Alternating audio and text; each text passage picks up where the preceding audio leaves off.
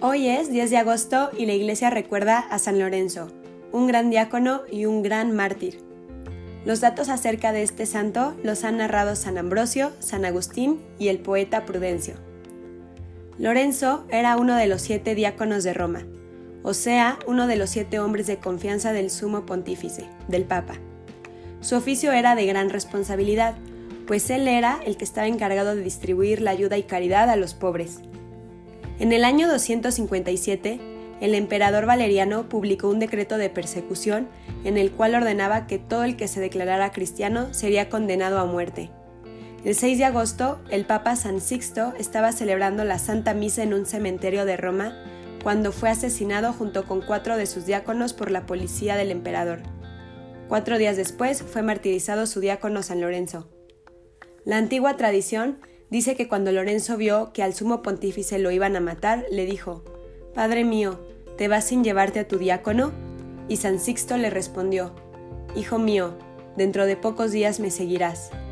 Lorenzo se alegró mucho al saber que pronto iría a gozar de la gloria de Dios.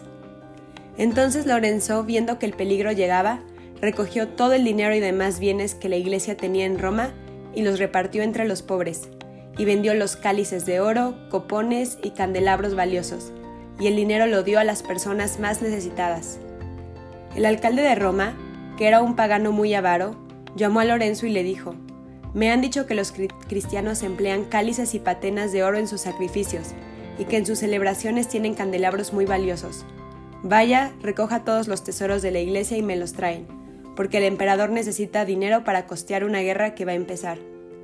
Lorenzo le pidió que le diera tres días de plazo para reunir todos los tesoros de la iglesia, y en esos días fue invitando a todos los pobres, lisiados, mendigos, huérfanos, viudas, ancianos mutilados, ciegos y leprosos que él ayudaba con sus limosnas. Y al tercer día los hizo formar en filas y mandó llamar al, al alcalde diciéndole, Ya tengo reunidos todos los tesoros de la iglesia, le aseguro que son más valiosos que los que posee el emperador. Llegó el alcalde muy contento, pensando llenarse de oro y plata, y al ver semejante colección de miseria y enfermedad, se disgustó enormemente. Pero Lorenzo le dijo, ¿por qué se disgusta? Estos son los tesoros más preciados de la iglesia de Cristo.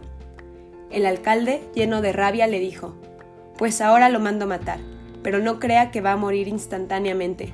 Lo haré morir poco a poco para que padezca todo lo que nunca se había imaginado. Ya que tiene tantos deseos de ser mártir, lo martiricé, martirizaré horriblemente. Y encendió una parrilla de hierro y allí acostaron al diácono Lorenzo. San Agustín dice que el gran deseo que el mártir tenía de ir junto a Cristo le hacía no darle importancia a los dolores de esa tortura. Los cristianos vieron el rostro del mártir rodeado de un esplendor hermosísimo y sintieron un aroma muy agradable mientras lo quemaban.